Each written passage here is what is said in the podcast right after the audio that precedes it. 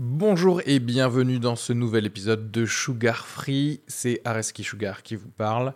Pour vous dire que je suis en spectacle actuellement au théâtre Beau Saint-Martin à Paris. Donc si vous voulez venir voir une superbe heure de stand-up, n'hésitez pas à prendre vos places. Il reste des places pour les trois dernières représentations de la saison. 15 juin, 28 juin et 12 juillet. N'hésitez pas à aller sur Bireduc ou suivre les liens depuis la description du podcast ou aller sur sugarfree.com. Merci à tous, profitez bien de cet épisode. Bisous.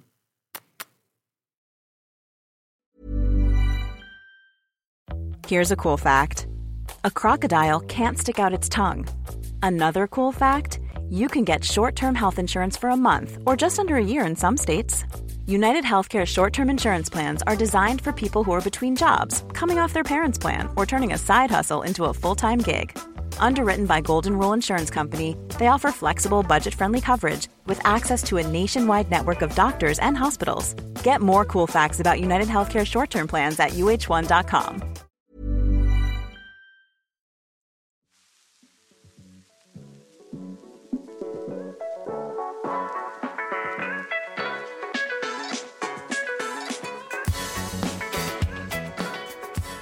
Bonjour à tous et bienvenue dans ce nouvel épisode de Sugar Free, le numéro 37, euh, dans lequel j'ai pu parler à Pascal Seigneury, qui est une danseuse, slash comédienne, slash stand-upeuse, slash euh, scénariste, euh, notamment d'un court-métrage qui s'appelle Roadblock, qui en ce moment fait euh, la tournée des festivals. Donc euh, n'hésitez pas à vous abonner à l'Instagram de Pascal pour savoir quand est-ce que euh, vous pourrez voir son court métrage. Petit prologue, petite préface à cet épisode. On est des stand-uppers qui faisons des sets et en anglais et en français. Donc parfois il y a du franglais. Il est possible aussi que, euh, suite à une volonté d'être le plus sincère, le plus vulnérable possible, parce que vraiment, on parle de, par exemple, de la jalousie dans le show business, on parle de certaines choses comme ça, où bah, on se met un petit peu à, cœur ou- ouvert pour vous, pour vous les auditeurs, bah, pour contrebalancer ça, c'est possible qu'on ait passé quelques petits moments à juste se congratuler des choses euh, que l'on fait. Donc, euh, bah, ça va sonner comme des gens qui se la pètent. Et en vrai, parfois, bah, il faut être content de choses qu'on a réalisées. Donc, euh, donc c'est la vie, ok? J'enregistre cette intro le 24 mai et je m'en vais en Grèce parce que je, moi je suis vacciné, donc euh, je peux faire ce que je veux, ok? Je m'en vais en Grèce euh, la semaine prochaine, mais vous inquiétez pas, il y a quelques épisodes que j'ai en stock qui vont s'auto-publier les, les deux prochaines semaines. Et je reviendrai en force avec, euh, bah, avec des lives sur Twitch de chaque podcast. Donc vous pouvez d'ores et déjà vous abonner à mon Twitch ou à mon YouTube pour, euh, ces lives-là. Vous abonnez bien entendu à ce podcast-ci sur Spotify, iTunes, Podcast Addict, ce que vous voulez. Et puis surtout mettez 5 étoiles. Hein, ça suffit. Ça suffit d'avoir un commentaire tous les 6 mois. Je sais que vous êtes plus nombreux. Arrêtez de vous cacher. Si jamais vous l'écoutez le jour de sa sortie, sachez que bah, ce soir à 19h30, euh, donc euh, le 25 mai, je joue au Jardin Sauvage, au Comédie Nec Merguito, avec euh, notamment Emma Defoucault, euh, Verino, Johanna Sora et Adrien Arnaud. Donc n'hésitez pas à venir et rigoler à des vannes sur quel sujet, je ne sais pas encore. Je vais choisir ça dans l'après-midi. Bisous à tous, régalez-vous bien.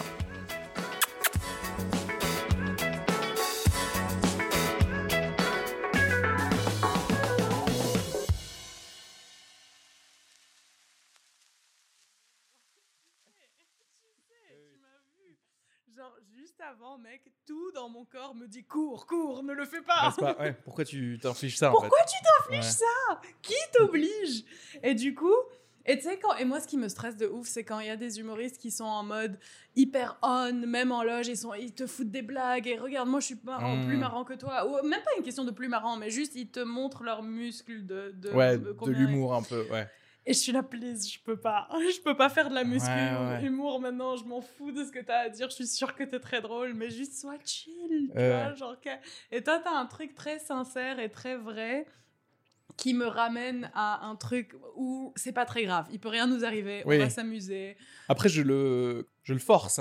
Oui, tu le fais, ça c'est ça en fait. C'est-à-dire que je me raccroche à ça. Genre, je me dis, hé, sois sincère maintenant. Si t'es pas sincère maintenant, ce, ce sera pire là-bas, tu vois. Mais ça te sert de ouf. Oui, Ouais, ouais. parce que ce qui est le plus dur, c'est d'arriver à être toi-même sur scène et de pas faire Exactement. tes petites manières de je sais pas quoi. C'est si con, mais déjà- c'est des petits hacks de cerveau où tu, tu fais, bon, si là tu peux pas être un être humain normal euh, ici, Tu vas pas le faire. comment, comment là-bas tu vas faire genre je suis un être humain normal C'est clair, que- avec ouais. ta main qui tremble, la voix qui... la bouche toute sèche. Mais je suis hyper à l'aise, les gars. C'est trop chaud. Trop, Mais toi qui-. Ouais, mais toi qui es comédienne aussi, j'imagine ça doit être comme. euh, bah, mais les gens qui sont ultra intenses dans les. Tu sais, parce que c'est un, un truc drame. Je, je, tu sais, qui sont comme ça, qui sont ultra tendus, qui font genre. Alors, ça dépend si t'en as vraiment besoin pour aussi. Tu sais, glisser dans ce qui va se passer sur scène juste après. Mais. euh, Qu'est-ce que tu fais, toi? Est-ce que tu as déjà eu des. Des rôles. euh, Alors, du coup, ça voudrait Ah, dire du théâtre, dire quoi. Théâtre, euh, par rapport au stand Moi, déjà, je trouve que c'est incomparable. Vraiment, c'est incomparable. Parce que stand-up, t'es tout seul, tu te caches pas derrière un personnage, t'es Ouais. t'es vraiment à nu. Et, euh, et au théâtre, t'es- pas, t'as tes copains autour, même si c'est un monologue ou quoi, tu te, c'est pas toi qui as écrit le texte, c'est un personnage que tu joues. Il y a une, il y a un milliard de distance, de Mm. plus de distance. Alors que stand-up, c'est typiquement le cauchemar où t'es nu devant tous tes potes à l'école. Mais j'aime bien que tu te dés- désolidarises du truc. Tu vois, c'est genre, hé, c'est pas moi qui l'ai écrit. Hein. C'est genre, c'est- de la merde. C'est ouais, je suis d'accord, je suis d'accord avec vous. Oui, hein. parce qu'il y a souvent de la merde à jouer. Moi, j'ai souvent joué de la pure merde. C'est vrai. Oui, à, à New York, surtout des trucs euh, de rebeux, mais écrits par des Américains, donc des trucs du style Quand j'étais en Afghanistan et que la 50e bombe a explosé, j'ai eu tellement peur. Enfin, des, des conneries, des monologues sans que ni pour ne rien raconter, Ouais, ouais. et d'un point de vue très privilégié américain, tu vois. sûr. Donc, genre, tu vois qu'il n'a jamais même senti euh, le P d'une bombe. Enfin, Ouais, ouais. bref. Euh, donc ouais, tu te dis si c'est nul, c'est nul et on s'en fout et voilà, tu te Ouais, distancies. je suis payé. Je suis payé, je- c'est fini. Exactement, mais là, Mais ça, tu sais que. Ouais, peut-être que c'est parce que tu connais le stand-up américain, parce que j'ai. Il y a, il y a beaucoup. Enfin, j'ai l'impression que en stand-up français. c'est plus écrit juste. Et, oui, et du coup, il y a, je sens plus les gens qui sont des personnages. C'est-à-dire qu'en fait, ils décident, Ouais. ils se disent bon, voilà, c'est ça qui va marcher, c'est faire telle blague, etc. Mm. Et euh, les gens, ils en oublient leur blague, en fait. Tu sais, parfois, j'ai envie de leur dire mais est-ce que c'est ça qui te fait rire, toi, là? Exactement. Ouais, je suis trop d'accord. C'est pas c'est pas mon style de stand-up quand c'est oh bah, bah, bah, je fais genre des personnes des sketchs, des personnages, des je sais pas quoi qui ne changent jamais, Oui. qui sont toujours mais, mais surtout, à la limite, tu vois, parfois, ça arrive d'avoir des sketchs comme ça, Mm. mais le gars, il est parfaitement dedans. Et c'est genre, c'est vraiment lui, c'est vraiment sa voix. Et là, tu fais genre, ah, mais oui, Oui, Là, je suis d'accord avec. euh, Enfin, c'est con, mais ici, c'est toujours Muriel Robin, Pierre Mm. Palmade. En fait, en vrai, ok. C'est-à-dire qu'eux, ils sont 100% dedans, ils valident le Mm, truc. mm, mm. Et, et souvent, tu vois des, des gens sur des, sur des plateaux et des trucs comme ça, tu, tu te dis. Ah, vous, vous faites, euh, vous spéculez en fait. Vous savez, vous faites de la bourse. C'est-à-dire vous donnez, vous savez, vous avez, acheté des, des vannes quelque part qui marchent bien en ce moment Mm, mm, et mm. vous nous les vendez à un peu plus haut Ouais. mais pas mais c'est vous y croyez pas pas, en cette ouais. entreprise tu vois C'est- je suis tout à fait d'accord. C'est pas genre tu sens pas que c'est une histoire qui te raconte, qu'il a envie de te raconter, Oui, qu'il voilà. joue des personnes. Tu sens vraiment genre l'effort derrière ouais. et l'effort d'écriture, genre surécrit. J'aime pas quand c'est surécrit. Genre ça lit un peu, sois toi-même, tu vois. Ouais. Mais c'est chaud. Mais tu sais, pour ce truc de track intense propre au stand-up, je me suis renseignée parce que je me suis dit, c'est pas possible. D'où ça vient ce truc animal, genre quasi primitif, de tout dans mon corps qui me dit cours et casse-toi. Et écoute combien c'est intéressant. C'est lié, en fait, toute prise de parole en public. Quand tu te lèves devant, genre, devant un groupe de tes semblables pour prendre la parole, pourquoi est-ce que ça fait ultra peur? C'est lié à la peur de, du rejet de la tribu, en fait. Je t'ai déjà, je t'ai déjà saoulé avec ça, un milliard de fois. c'est moi qui saoule tout le monde en disant ça Mais en général non. si je te jure Mais Genre, tu savais Mais non ma meuf se vrai. fout de ma gueule parce que en fait il y a un truc que je fais tout le temps ça s'appelle un point paléo à chaque fois qu'il y a des comportements humains je les Tu les lis. explique à- aux primitifs humains tu vois Je t'adore, tu es la première personne. Mais, mais justement, je me demandais, mais pourquoi il me regarde pas avec des grands yeux? De quoi? C'est vrai? Genre tout le monde a cette réaction. Mais donc tu savais déjà. mais mais alors et c'est ça du coup ma théorie sur les stand-uppers Hmm. on est. euh, on fait de l'extreme games. Tu sais, comme les gars qui font des rollers sur le- Oui, les trucs. On fait de l'extrême, des X games, du rejet social. Oh putain, c'est trop bien dit. c'est super bien dit, c'est vraiment ça. tu sais, le truc de gladiateur où t'as le, ouais, mec qui fait le pouce en haut, pouce en bas. Genre, viens, tu nous flexes pas tes muscles, tu mets pas de coups d'épée, mais tu mets des, des coups de. J'allais dire des coups de langue. C'est- des coups de langue Pe- Peut-être pas. des coups de. ouais, des ouais, coups de- d'esprit. Des de- coups d'esprit, ouais, non, mais c'est ça. C'est pour ça que c'est d'autant plus euh, emmerdant. Et c'est vrai que bon, après, ça fait toujours le gars. Enfin, je, je crois que je passe tout- souvent pour le gars qui crache tout le temps sur, euh, sur un certain stand-up, mais de, de dire, bah, oui, en fait, vous avez besoin d'être sincère parce que vous allez plus facilement défendre vrai. votre opinion, en fait. Ouais. Est-ce que c'est la tienne ou pas? J'ai jamais trop aimé les. Même si c'est un truc plutôt américain, le, tu sais, les debate teams. Tu Mm. sais, le côté. euh, ah, on vous donne un sujet, il y a une équipe qui va être pour et une équipe qui va être Ouais. contre. Ils aiment bien faire ça, même, quoique en France, avec les groupes d'éloquence, je sais pas si ça Mm. dit euh, Ouais. quelque chose. Et, et tu dis, ouais, mais. Je vois le truc général de dire, oui, c'est un, un muscle que de faire de la rhétorique pour défendre ou attaquer un truc. Hmm. Mais en même temps, il n'y a rien de mieux que quelqu'un qui est sincère Ouais, par sûr. rapport à ce qu'il a à dire. Après, c'est bien aussi d'avoir les armes de juste d'argumentation et tout ça Bien sûr. que tu développes en faisant des trucs d'éloquence ou quoi. Mais c'est vrai que quand tu y crois vraiment, du coup, même quand tu bides, enfin, c'est toujours chaud de bider. Ouais. Mais même quand tu bides un peu, est-ce que t'as déjà by the way bidé genre du début à la fin un bide total? Fait, J'étais invité dernièrement à un podcast où. euh, où... En fait, c'est- c'est un podcast qui s'appelle Galère d'humoriste. Et, et il faut raconter ce, ce- voilà, plus grosse galère. Personnellement, je vois pas d'autres plus grosses galères que mon premier bid qui était le pire bid de ma life. Raconte, raconte, raconte. En fait, c'était ma huitième scène ou quelque chose comme ça. Ok. Euh, bah, je te disais par rapport à mon, mon début de stand-up à, à Toulouse, en fait, mes premières scènes, c'est plutôt Bien passé. bien, voire très bien passé. Oh my god, je comprends, je Et- sais déjà où ça va. Et septième scène, je, je fais toujours à Toulouse, ça marche trop bien. euh, et il y a un pote euh, qui me dit, bah, écoute, là j'étais payé pour passer à Perpignan pour faire une première partie de... de- Il y aura trois humoristes et je fais la première partie. Je peux pas y aller. C'est défrayé, c'est payé, t'es logé là-bas. Et on me le propose à moi. Qui avait fait huit se- scènes de Voilà, cette huit scène. scènes euh, dans les pattes. Huit scènes à base de. Pour les faire, j'ai huit, huit mois en fait. C'est-à-dire qu'en fait, euh, ma première scène c'était en mars. Ce te- c'était en novembre, tu vois. Mm, mm, mm. Donc tu perds tout Donc- ce que t'as acquis non, en mais alors non, parce que moi c'était, euh, moi je me dis c'était ma fréquence pas maximale, mais euh, je commençais le stand-up à Toulouse, il y a qu'une scène par semaine, Mm. donc en gros, je- tu vois, j'en faisais Ouais. une tous les trois semaines. C'est pour moi c'était, ouf quoi. C'est vois. déjà bien. ouais. Euh, et je me dis, mais attends, mais euh, j'ai commencé il y a 4 secondes, j'ai 7 scènes, on me propose déjà d'être payé et d'aller dans un spectacle et tout. Stand-up, c'est trop facile. Ouais. Dans un mois, je suis à l'Olympia, tu vois, c'est fini. J'ai fini.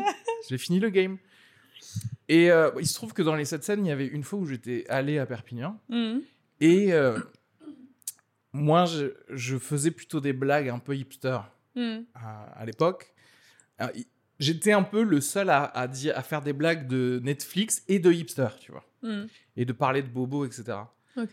À Toulouse. Mais à Toulouse, ça marche parce qu'il y en a des bobos et il y en a des, des gens qui regardent Netflix. Hmm. Perpignan, ça a un, peu- un peu moins bien marché. Je me suis dit, ah, il faut que tu deviennes un peu euh, le Jim Gaffigan. Il faut que tu parles de, de voitures, de pop-tarts. tu vois, du, du truc vraiment euh, commun à tout le monde. Ouais. Et je me suis dit, bah, pour ce spectacle, je vais y aller. Je vais écrire un truc spé- spécial. Je vais écrire 15... C'était 15 minutes, en fait. Écrire 15 minutes. Putain, de- c'est long 15 minutes. Ouais. Avant t'avais fait que 5 minutes, 5 minutes? Non, c'était 10 minutes pour le coup à Paris. À ok, mais il y a quand même, en 10 et 15, il y a une différence. Oui, oui, c'est sûr. Et puis surtout, de nouveau, en fait. Tu vois, complètement. Enfin, Ouais. j'étais déconnecté. Et puis surtout, l'arrogance. De la personne qui se dit spectacle, donc c'est payant. Il y a 200 personnes Putain. et je dois arriver. Et c'est juste un truc que j'aurais écrit plus ou moins euh, dans l'après-midi. Et avec vraiment, il faut, il faut que j'avoue, j'étais dans, en mode les Perpignanais, c'est des beaufs, en fait. C'est ça que je Ah, pensais, tu vois. ouais. Et du coup, il faut faire des blagues de beauf. Il faut faire des blagues sur des Opel Corsa, tu vois. Et, je- et, et mais c'est pas mes blagues en fait. Ouais. Et j'arrive, je commence, à- je fais deux trois vannes. Ça- en vrai, ça marche. ça marche pas si mal, les deux, trois vannes. Et ensuite, blanc. Trous T'as- de Quoi, blanc? mémoire T'as un trou de mémoire? Total. Non Et là. Et tu leur avais rien écrit sur ta main? Non, non. Faut faire les antisèches. Non, mais trop d'arrogance encore. Trop d'arrogance, putain, mais Bien oui. entendu, je- c'est moi qui l'ai écrit, je me rappellerai de tout, tu vois. Quel con Mais. euh, et. Donc, trou de mémoire total, et là, j'enchaîne les erreurs, quoi. Je.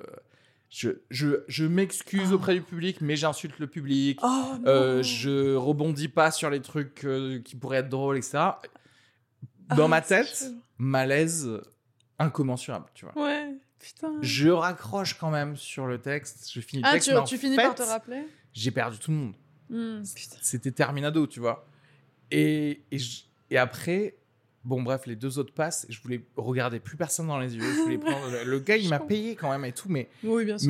mais j'étais en mode. euh, non, mais en fait, l'Air- l'Airbnb, s'il y a, quelqu'un qui en a besoin, il le prend. je ne Moi, pas. je fais mes 3h30 de route à minuit et je rentre à Toulouse. Je ne veux pas rester, genre, si, si possible, si Perpignan peut brûler cette nuit, ça me va encore que tout mieux, le monde qui a vu cet horaire meurt et emporte le souvenir avec eux. Pouvez-vous prendre les noms de tout le monde que tu vois? Et donc, mais c'est très cliché. J'ai l'impression de refaire le podcast que j'ai fait, mais c'est très cliché, mais j'ai j'ai jamais plus appris que là. Je me suis dit, tu fais maintenant que des vannes qui sont vraiment Mm. tes vannes parce que tu pourras jamais les oublier parce qu'en Mm. fait euh, c'est ce que tu veux Mm. dire en fait tu vois oui je vois ce que tu veux dire tu peux toujours avoir des, des petits blancs mais tu pourras toujours raccrocher sur ce que tu veux plus ou moins dire Ouais, et ouais, pas vrai, vrai. j'ai en fait j'ai pas envie de vous parler de voiture j'ai pas Oui. envie de vous parler de tête de des- Delco tu vois Des trucs complètement dont toi-même tu- Voilà. tu t'en fous et c'était d'autant plus. Il y a au- autant plus de risques de. Et, euh, voilà du coup en termes d'écriture et de se prendre cette énorme gifle là ça a été euh, jusqu'à présent enfin je dis j'ai- bien sûr j'ai eu tu vois il y a eu des bides on en a toujours mais euh, Mm.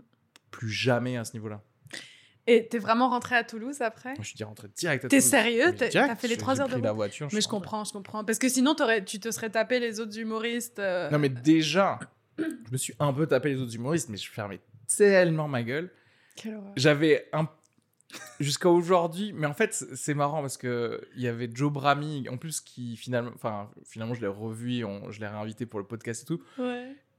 On en a même pas parlé, on a, on a, enfin on a Bah, parlé d'autres choses et tout, trouve, il a oublié. mais certainement en fait. Mais oui, le truc qui me rassure, tu sais, s'il y a un truc qui me rassure avant de monter sur scène ou après avoir bidé, c'est que personne pense à toi autant que toi tu penses à Bien toi. Bien Genre, sûr. pour toi, ça va être le moment défi- qui, qui définit ta vie et vraiment une seconde après, là, tous les humoristes et même le public, euh, ils t'auront oublié, halas, genre.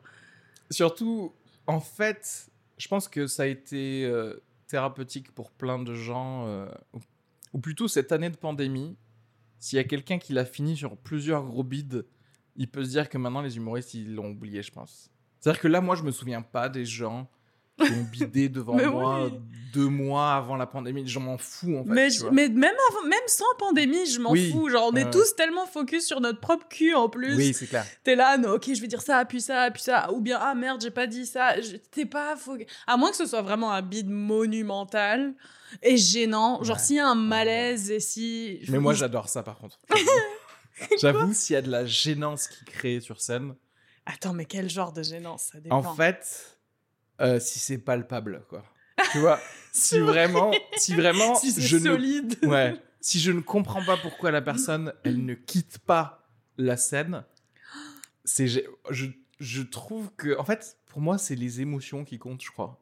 C'est-à-dire que tout peut me faire rire juste par, un- c'est comme les rires nerveux, tu sais. Ouais. Du coup, tu peux être euh, cringy as fuck, ouais, mais c'est mais au du dépend. coup, moi, ça me fait rire parce que j'ai ja- c'est rarement Au dépend de quelqu'un qui se Ah fait oui, non, manger. bien sûr, c'est sûr. Horrible. C'est affreux de dire ça. Ah non, moi j'ai envie de présenter mes condoléances aux gens qui ont ça. genre ton arrogance, RIP, tu vois, genre ton ego, qu'il repose en paix. C'est pas possible, non, jamais. Genre tu, t'es Je horrible. me cache, je me cache. Attends, je vais pas du tout rire devant le gars. Surtout que moi, certainement, c'est que tu vois, je l'ai vécu, donc les autres gars, ils ont très bien pu faire exactement la même chose. Mais, Oh, mais je me dis, il y a un côté un peu historique, tu vois. C'est vrai. mais historique, mais en, mais en vrai, euh, ça devient flou très vite. C'est-à-dire que tu, Ouais. tu te rappelles plus de bons moments dans les loges que qui c'est qui a, qui a pas fait rire, en fait. Oui, et puis en général, il y a quand même une bonne ambiance entre les humoristes. C'est- jamais genre, toi t'as fait ça et lui il a fait ça, ou bien genre, il y a moins ce truc de concurrence qu'en jeu, en acting, euh, que ce soit. Ah ouais trouves l'im- ouais, parce qu'il y a quand même. Je sais pas, je trouve qu'il y a quand même un certain esprit de groupe, vu qu'on est chacun seul. Bah vas-y, bah, parle-moi de comment ça se passe. Bah oui, mais parce que j'imagine c'est dans les moments de casting, c'est ça où tu sens Ah, la dans les moments de même, casting, euh, bien sûr, tu, ouais, tu sens de ouf. Et, et- mais, mais même après, enfin, il y a une certaine. On est tous conscients que l'autre va potentiellement nous prendre du taf à l'avenir ou vice versa. Après, c'est- un truc. t'as le droit, hein, vas-y, va dans la vulnérabilité, n'aie pas peur. non, mais je sais pas. C'est que moi, vraiment, je fais un effort de contre ça parce que Oui. j'ai pas du. Déjà pour moi, parce qu'il y a rien de pire que la jalousie. C'est la pire émotion, genre elle te bouffe de l'intérieur. Et si t'es dans ce métier et que t'es constamment jalouse de, de- En plus de tes potes, c'est ça qui me dégoûtait. Quand je commençais à Ouais. remarquer que j'étais jalouse de gens que j'aimais et, et à qui je souhaitais tout le bonheur du monde, ça m'a dégoûté de moi. Et donc j'étais là, tu arrêtes avec ça. J'ai fait vraiment un effort conscient de, de juste aller dans l'autre sens. Alors, comment ça marche? Est-ce que, hum, du coup, c'est en étant focus par les paroles parce que tu sens la jalousie en toi Tu vois ce que je veux dire? C'est pas faux cul parce qu'il y a toujours une part de jalousie, une part de bonheur. Donc Ouais. c'est se concentrer sur la part de bonheur Ouais. et c'est comme un muscle. Au final, la part de bonheur devient de plus en plus forte. Voilà. T'as moins jalousie. du Mais coup, je hein. te jure que là, je suis arrivée à un stade, très sincèrement, je suis arrivée à un stade où il y a, peu- il y a même plus 1% de jalousie. Surtout quand c'est mes potes et des gens que vraiment j'aime. C'est 100% bonheur. C'est 100... Et j'ai aussi compris que vraiment chacun fait son parcours et que personne, en fait, ne prend le rôle de sais Oui, pas oui, qui, oui. Tu vois Si tu l'as Oui, il pas y a eu- pas, c'est pas une part de, c'est pas une pizza finie et euh, Exactement. voilà, il y aura toujours une pizza en plus qui arrive quoi. Et le truc, c'est qu'on, mais c'est ça, mais genre, on te, on te laisse pas croire ça. Genre, pour une raison ou une autre, ça profite à tout le monde que les acteurs et surtout les actrices entre elles soient en Hmm. mode euh, on se crêpe le Se chignon, tire, on se ouais. déteste, machin, on se tire vers le bas. Alors que. Il y aura une autre pizza, comme tu dis, qui arrive.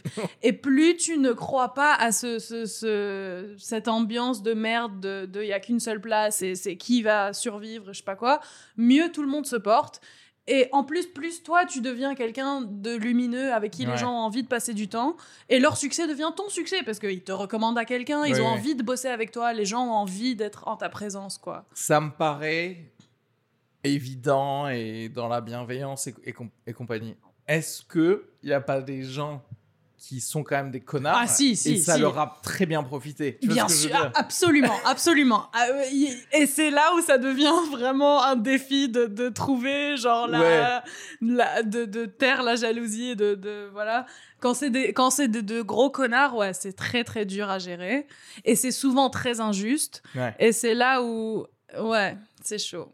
Mais après, c'est un choix personnel. Est-ce que j'ai envie d'être cette connasse Ouais, ou est-ce que j'ai qui a envie triché entre guillemets, tu vois, ou est-ce que j'ai envie de Juste la personne que tout le monde déteste et que Ouais. oui, ok, elle a réussi, mais personne n'a envie d'être pote avec elle, personne n'a envie d'être dans en sa présence. J'ai pas envie d'être cette personne. J'ai envie d'être cette personne qui, en plus, réussit aussi, mais de manière lumineuse et, et belle, tu vois. Ok, moi, tu sais, j'aime bien faire l'avocat du diable, c'est pour ça. Parce que j'aime. Il y a un truc où j'ai l'impression hein, d'écouter des- plein de podcasts avec des, des acteurs et tout ça, où c'est toujours, écoute, je vais être un- une vraie pute de A à Z, tu Mm. vois. Et quand j'ai du succès, là, oui, là, on y va, là, c'est le yoga, Oh, là, j'aide tout le monde et compagnie. Insupportable. Et même, pire encore, je fais un podcast où je dis Ah, j'ai été un connard, j'ai été une connasse et tout ça, mais maintenant je suis beaucoup plus généreux, etc. Et tu dis Ouais, Maintenant, c'est plus facile, d'être généreux. Exactement, ça ouais. te coûte rien d'être généreux maintenant, ça, C'était avant qu'il aurait fallu, ouais. C'est ça, quand on était tous dans les tranchées, tu vois. Ouais, exactement. Quand on était tous, bah, pour le coup, euh, let the record show que je n'ai presque aucun succès et que j'ai déjà cette. Du coup, t'es obligé de dire Écoutez, moi je suis généreuse. Hein. Moi j'ai pas de succès, mais moi au moins. Le jour où ça arrivera, on pourra pas me. me- Après, me- Cela dit, euh, Alors oui, je, je suis d'accord. C'est-à-dire que je le sais, le truc de la jalousie. Je- je- et c'est pareil, je combats un peu ça, etc. Il y a moi, il y a un autre truc qui est, euh, j'ai souvent, je dézoome souvent sur des sujets et euh, il y a un côté où je me dis ah pour le bien du stand-up en général. C'est-à-dire Mhm. qu'il y a un- comme si j'étais un tu sais, un, un archéologue qui devait préserver un truc. Non, c'est vrai que pour le bien du stand-up en général, c'est mieux qu'il l'entraide. Parce qu'en fait, Ouais. ça fera rayonner le stand-up, etc. Exactement. Donc en fait, du coup, il y a deux côtés. Il y a la générosité pour les potes et il y a ça qui m'aide un peu à m'éloigner de la, la jalousie. À tous les niveaux, en fait, Ouais. ça profite euh, à tout le monde et avant tout à ton bien-être et ta santé mentale. Et genre, il y a aucun, il y a aucun point négatif à être comme ça, tu vois. Alors que si Ouais. tu te laisses aller à ta à la jalousie et tout ça, enfin, ça ne peut que te ronger, faire chier et je sais pas. Ça t'est arrivé d'avoir une pote très proche qui a eu un- une ascension fulgurante ou... Oui, j'ai, en fait, j'ai un exemple qui est, euh, là, c'est- c'est, c'est peut-être la fois où ça a été le plus dur à gober. Euh, Il y a une, une fille euh, avec qui j'ai, enfin, je donnais aucun indice. C'est Gal Gadot, voilà. oh my god, t'aurais pas pu plus mal c'est choisir. vrai qu'entre une Libanaise et une Israélienne... Ouais, j'ai- exactement, fait exprès. Vous étiez à côté, vous étiez à côté. Oh là là, on était à côté, oui. Enfin, quand elle me bombardait la gueule en 2006, on était même très très On va à revenir juste après à ça. Ah là là. Non, elle, pour le coup, euh, elle est très belle et elle devrait rester mannequin, mais niveau jeu, est-ce Je- qu'on on, je est d'accord, je que c'est une catastrophe? C'est c'est incroyable, moi, je trouve. Come on, c'est pas possible. Mais de non, faire non, mais c'est incroyable. En plus, tu vois, moi qui suis euh, geek, euh, tu vois, j'ai un petit statut de Superman et tout, j'ai- j'ai- j'aime beaucoup Wonder Woman. Et je Hmm. trouve que c'est typiquement pas elle Bah, qu'il fallait Du pour tout. Wonder Woman, tu vois. Moi, je veux avoir quelqu'un qui a du charisme, tu vois. Donc, Quelqu'un qui... quelque chose Ouais, ouais. genre, Tu sais, il y a des gens qui... Elle, ah, je, je dis pas qu'elle peut pas stopper quelques conversations en rentrant dans une pièce, mais c'est un peu le côté de manière euh, passive. hmm. Tu vois, il y a des personnes où, où tu te dis, s'ils rentrent dans une pièce, je veux savoir qu'est-ce que- qu'est-ce qu'ils vont faire Ouais. ou dire. Gal Gadot, il y a un, il y a un côté, il y a des visages comme ça où tu sais qu'ils vont rien dire d'intéressant. Oui, je suis sûre, elle attend que tu veux, parce que vraiment, j'ai du mal avec meuf. Non, Haram, la pauvre, elle est. Regarde, elle, elle a un truc lumineux et charismatique et tout, mais c'est vrai qu'elle est, elle est très. Il y a un truc passif là-dedans. Genre, il y a un truc de. Lisse, quoi. Ouais, lisse, c'est ça, c'est ça le mot. Genre, et c'est pas adapté, je trouve, à Wonder Woman. Ouais. Euh, bon, mais elle est belle, so whatever. Non, mais le pire, c'est qu'ils essayent de te vendre ça en mode Ah, le truc féministe. Je suis là, please vos gueules, Ouais, please ouais. fermez Girl- vos Girl gueules. power et tout. ouais, Ouais, non, mais, c'est- À jamais fermez vos gueules, genre. mais bon, mais bref, tu, donc tu oui. avais un nom que tu veux pas Donc nous dire, cette mais meuf- d'une pote, ouais, voilà. Une en gros, c'est Pascal en mieux. Genre Pascal 2.0, je te jure, à tous les niveaux. Tu vas me donner son Instagram. je- Non, mais je te dirai après qui c'est, parce que tu verras, et tu la connais, je suis sûre, parce qu'elle a bien explosé. Mais à tous les niveaux, genre. Euh, arabe, machin, donc... euh, enfin, non, niveau langue, par contre, là, je parle mieux arabe et mieux les autres langues, parce qu'elle a grandi ici, mais bon... euh, physiquement, mais oh my god, quelle bombe. En plus, je... je suis pas trop... Si, tu vois, si je continue, tu... Je, Tu je crois que je sais qui c'est. Mais vas-y, continue. C'est vrai Non, dis. euh, Non, mais je dirais pas du tout Non, qui non, mais dis, euh, pardon, dis ce qui s'est passé, je veux dire, en toi. non, et donc ta en gros, elle a sa carrière, elle- et c'est vraiment, et pour le coup, c'est quelqu'un qui le mérite de ouf parce que elle est ultra talentueuse, elle est ultra bosseuse, et surtout, c'est ce genre de personne. Vraiment, elle est généreuse, tu vois. C'est pas une connasse, ça n'a jamais Mm. été une connasse. Et du coup, oui, ça a explosé pour elle assez rapidement dans les deux dernières années.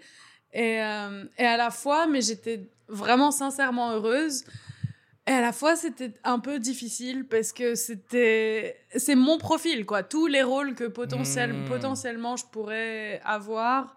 euh, et, et comme, comme malheureusement dans le milieu, il manque un peu d'imagination. Et si on a une arabe qui fait de la danse, je sais pas quoi, c'est bon, on va pas en chercher Ouais, une deuxième. ouais. Surtout qu'elle est, je te dis, Pascal 2.0 à tous les niveaux. Genre, c'est moi en mieux. Ça, c'est vrai que euh, c'est toujours plus facile d'oublier sa jalousie quand tu te dis Ah ouais, mais de toute façon, euh, lui, il fait des vannes sur ça. Hmm. Moi, je- j'en fais pas des vannes sur ça. Tu Oui, ce que exactement. Quand c'est pas your type. Voilà. Mais quand c'est ton Et après, type, quand tu vois quelqu'un d'autre qui fait Ah, c'est juste moi, exactement moi, ouais. c'est ça, en mieux.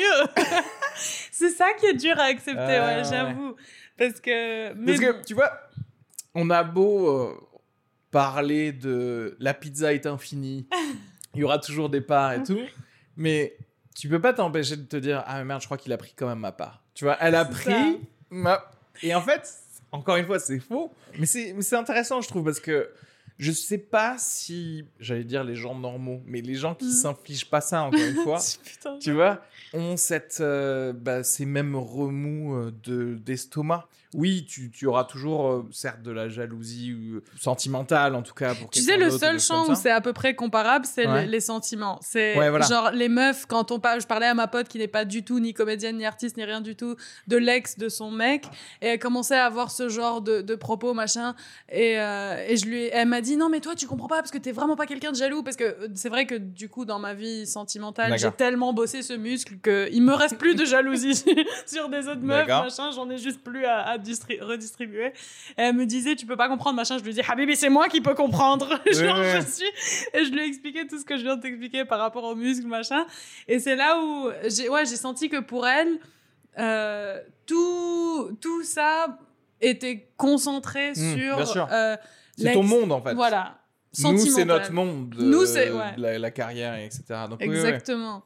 Ouais. Mais les gens normaux, effectivement, comme tu dis, je pense, ils peuvent pas, à part, à part avec cette exception sentimentale, ils peuvent pas comprendre, genre, le tourment qu'on s'inflige. Ouais. C'est très, très chaud.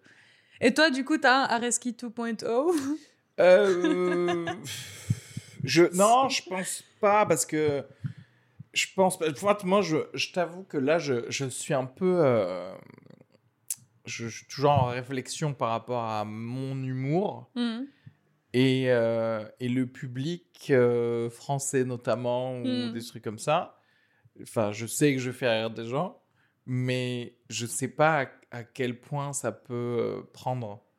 Tu vois ce que je veux dire? Enfin, dans le sens où moi, je sais que j'aimerais faire des vannes où je me rends compte que ma culture, elle est peut-être un peu trop américaine Mm. sur certaines choses. Et c'est pour ça que je gratte un peu cette démangeaison avec, en faisant du stand-up en anglais. Mais j'aimerais faire peut-être parfois que des vannes euh, sur les républicains. Tu vois ce que je veux dire? Que des trucs un peu comme ça parfois. Mais pas- pourquoi? Parce qu'en fait, ma vie, Mm. elle est un peu américaine. Je regarde que des séries, des films américains. Ouais, et puis tes je influences des news. Ouais, mais j'ai- j'écoute des podcasts. Je, parfois, je sais plus ce qui se passe là-bas Ouais. Qu'ici. Alors après, on va me dire, ouais, bah, t'as qu'à aller vivre là-bas. Mais euh, bon. Je pense qu'il y a une, une, une niche qui commence à exister pour les gens comme, comme ça, enfin, et comme nous, parce que je me considère euh, dans le même délire que toi. Euh, ici, surtout, je sais pas, dans le reste de la France, peut-être pas, mais à Paris en tout cas, que ce soit l'influence américaine et les plateaux américains de Sébastien, machin, mais ou, ou, ou même les plateaux français. Genre, j'ai l'impression qu'il y a une, une mouvance qui va plus dans ce sens-là de, de trucs où on se dévoile, où on parle. Après, on les sujets républicains, trucs vraiment propres au States, c'est vrai que ça a peut-être pas Oui, trouvé oui, non, euh, trop son public ici, mais Non, mais même, tu vois, culturellement, euh, par exemple, tu vois, je, je- j'aimerais me foutre Mm. un peu de la gueule des gens euh, woke, par exemple. Mm. ah ouais, putain. Mais en même temps, la, la wokité n'est même pas encore arrivée en France. si elle est arrivée en Elle est France. arrivée, mais pas à un point. mais pas autant. où- Ouais, et ouais. surtout, comme elle a aucun pouvoir, il y a le côté de. Aux États-Unis, si tu te fous de la gueule, c'est ok parce qu'en fait, Ouais. ils peuvent vraiment virer des gens euh, de l'université, etc. En France, en fait, en vrai, euh, tu vois, il y a toujours Mhm. assez de racisme pour même pas que ça ait de pouvoir. Donc, si tu commences à te moquer des trucs, mais en fait, tu fais juste des vannes de droite. Ouais, ouais, ouais. Ouais, je vois ce que tu veux dire. Je- Mais non, mais c'est pas des vannes de droite, c'est des vannes. En fait, c'est- c'est juste foutre de la gueule de n'importe quel extrême parce que Bien sûr. ça va trop loin, le woke, machin. Et puis, après, au States, je pense que t'aurais pas forcément les couilles de dire ce que t'as envie de dire parce que, je te jure, même à, même à New York, qui est censée être genre la capitale de, de l'ouverture d'esprit et je sais pas quoi, euh, au Comedy Cellar, par exemple, maintenant, tu peux plus rentrer avec ton téléphone. Ils te mettent ton téléphone dans un sac en plastique à l'entrée. T'avais entendu parler Ouais. de ça tellement ils sont paniqués de, de, enfin, ils ont envie que les humoristes puissent se lâcher et puissent avoir justement ce safe space parce que sinon, genre, ils se font détruire avec les trucs qu'ils justement, disent. c'est Dave Chappelle qui avait commencé ça dans ses spectacles, je crois. Mais ils ont raison. Où ils avaient plus le droit d'avoir les Ouais, téléphones. les mais bien sûr qu'ils ont raison. Mais euh, je, oui, je t'avoue que j'ai joué. euh, alors c'est marrant parce que j'ai juste joué en Europe, tu vois, mais Mm. euh, j'ai eu peur. En fait, par exemple, j'ai joué en anglais au Luxembourg. Mm. Je m'en foutais de faire ces vannes-là. Mm, Si ouais. je savais, tu vois, genre, il y a rien de plus à droite que un luxembourgeois qui cache de l'argent de, de tout le monde, tu vois. clair. Par contre, j'avoue qu'il y avait. J'en avais parlé à l'époque avec. euh, Putain, Rob euh, Hain de, de, de la Ouais. French Fried Comedy. Euh, Il y a une vanne, jusqu'au dernier moment à Berlin, je l'ai. Je savais pas si j'allais la faire. Parce que Berlin, c'est très, très, très woke, Ouais. très. euh, euh, voilà, euh, open, machin, il faut embêter personne, etc. Mhm, etc. Et jusqu'à la fin, finalement, je l'ai fait et finalement, c'est passé. Mm. Mais c'est vrai que t'as peur, en fait. Ouais, t'as t'as peur. Tu, tu dis, attends, mais est-ce qu'on va bien comprendre que je Que suis suis là pour rigoler? Oui, voilà. Que je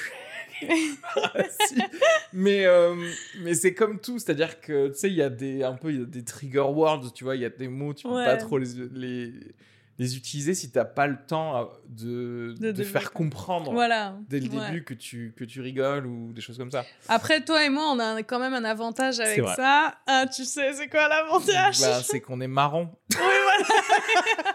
Exactement. Non, mais oui, oui. Genre, ah, ta gueule, tu peux rien me dire parce Ouais. que.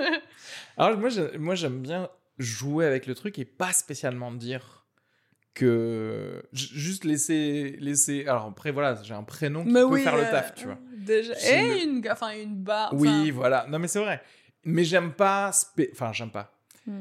Euh, après voilà, si j'ai des sets dessus, je fais les Mm, sets mm, sur. euh, je suis né en Algérie, je suis algérien. C'est vrai ça. que je t'ai pas beaucoup vu jou- euh, jouer de ça. Enfin, t'en parles pas énormément. En fait, j'ai un set sur ça, mais je, enfin, je, je- pour moi, j'avais fini ce, ce 7 minutes euh, il y a longtemps, donc je le refais pas trop. Ah, tu le refais. Ou je le, enfin, je le fais que quand je dois faire genre 30 minutes en anglais, et à ce moment-là, ça fait partie de mon truc, quoi, mais c'est tout. Putain, t'es arrivé à 30 minutes quand même? Ouais, j'en ai fait, bah, justement, un truc au Luxembourg. Oh, au Luxembourg, pardon, j'ai, c'était, euh, c'était un 30-30 avec un gars euh, qui Ah, a... Reski, c'est c'est un gros milestone, ça, le Ouais. 30. Mais, euh, mais en fait, parce que c'est vrai que j'ai des, j'ai pas mal de, parce que j'ai un spectacle en français. Du coup, il y a pas mal de trucs qui sont quand même traduisibles en anglais, en fait. Attends, tu donc t'as une heure en français? Ouais, Mec C'est trop bien c'est que j'ai pas joué à Paris d'ailleurs. J'ai joué que à, à À Toulouse. Ici, euh, mais en fait, on arrivait au moment où j'allais le jouer là, euh, Mm. mais, mais je sais pas si t'as entendu parler du Covid. Non, c'est quoi. Toute cette pandémie et tout ça, Ouais. ça m'a fait penser à moi et à des potes qu'on allait changer la forme de comment on joue nos spectacles. Où en général, tu sais, tu joues juste, t'es seul. Hmm. T'as loué ton spectacle ou alors t'as un deal, t'as loué ton théâtre, pardon, ou t'as un deal avec un théâtre. Hmm. Et là, je veux changer le truc. En fait, je veux m'amuser Hmm. avec des potes et le faire un peu à l'américaine. C'est-à-dire, je veux quelqu'un qui fait la première partie, Hmm. quelqu'un qui fait 20-25 minutes. Et moi, je fais, euh, tu vois, 45 minutes ou. C'est plus sais rien, drôle, ouais. Tu vois, enfin, bref, pour que tout dure 1h10, Hmm. Toi, tu fasses un gros morceau, mais que derrière, il y a deux autres personnes qui ont pu se qui ont pu être là avec toi, vous as pu être dans les loges. Enfin, je vois pas pourquoi tu pourrais pas offrir un show en fait à des gens. C'est clair. Et surtout pour des gens comme ça qui sont un peu comme toi en transition entre début et milieu, de- enfin, ou bien milieu et pas, enfin, fin, non, pas fin de carrière, mais genre, tu vois ce que je veux dire, genre, Oui, qui arrive au stade d'après. Niveau 0 et niveau 1. non, plutôt niveau 1 et niveau 2, ou voire niveau 2, niveau 3, whatever, mais genre, c'est moins prétentieux que de, que Que de de dire, chier une heure. moi. Ouais, venez me voir, mais je... quoi, venez me voir? Après, les gens. Après, c'est viennent- très cool d'avoir une heure et Oui, genre. mais après, les gens, ils viennent quand même, hein, si tu veux. Mais, mais, je, mais tu vois, bah, justement, euh, si on reprend sur les Rogan, Chapelle et tout ça, je veux Mm. dire, ils, ils y vont ensemble, en fait. Ils Mm. pourraient très bien être seuls, Ouais, mais ouais. ils y vont pas seuls. Ouais. Parce qu'ils veulent s'amuser, en fait. C'est vrai qu'il y a un côté... euh, Enfin, c'est pareil quand j'ai joué... Tu joues ton spectacle... Enfin, aller à un endroit pour jouer ton spectacle, Mm. si t'es seul, c'est glauque, en fait. C'est un peu triste. C'est trop tristounet. Moi, t'es es là, t'es dans ta voiture, tu y vas, tu vas arriver genre, ok, maybe tu vas connaître quelqu'un euh, Ouais. parce que ça joue, euh, parce que justement, ils, alors soit ils obligent à avoir une première partie de chez eux ou un Mm. truc comme ça, Ah ce bon qui à la limite est cool, je trouve, mais. euh, mais après, tu es tout seul, quoi. T'as pas tes potes, tu connais personne, ça se trouve, Mm. t'a- t'aimes pas les gens. Mais oui, c'est un peu triste. non, et puis t'es- je pense que tu, tu sors le meilleur de toi-même si autour, tu as des gens qui te, qui te mettent à l'aise, qui te donnent envie de, de, de rigoler, de passer un bon moment, quoi. Juste passer un bon moment ensemble. Ouais. Que ce soit pas euh, le Areski Show ou le Pascal Show Ouais. ou le whatever. Mais c'est en plus c'est- un des rares métiers où tu peux choisir enfin comme tu peux choisir les gens avec qui tu Mm. taffes, bah autant choisir des gens cool. C'est clair. Ça arrive souvent ou pas euh, que toi tu te retrouves dans le côté comédien ne avec des bah, où c'est cool en fait, c'est-à-dire euh, est-ce qu'il y, a- il y a des gens enfin est-ce que tu as l'impression que quand il y a du casting euh, d'une troupe ou j'en sais rien, tu vois, Mm. ils, ils se disent euh, ah euh, ça c'est une bonne osmose ou pas spécialement ou c'est juste genre vraiment euh, Tu veux dire, est-ce que eux ils prennent la décision Ouais. en fonction de ça?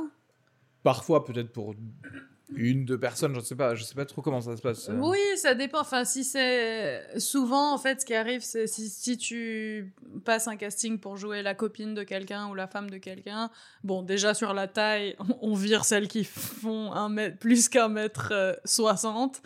Euh, donc je me retrouve euh, virée dès le premier tour parce que je fais 1m82. Mais, mais en dehors de, de l'osmose, enfin, pas l'osmose, mais genre le fait d'aller ensemble physiquement, oui, il y a aussi une certaine chemistry qui doit Ouais, être ouais. là.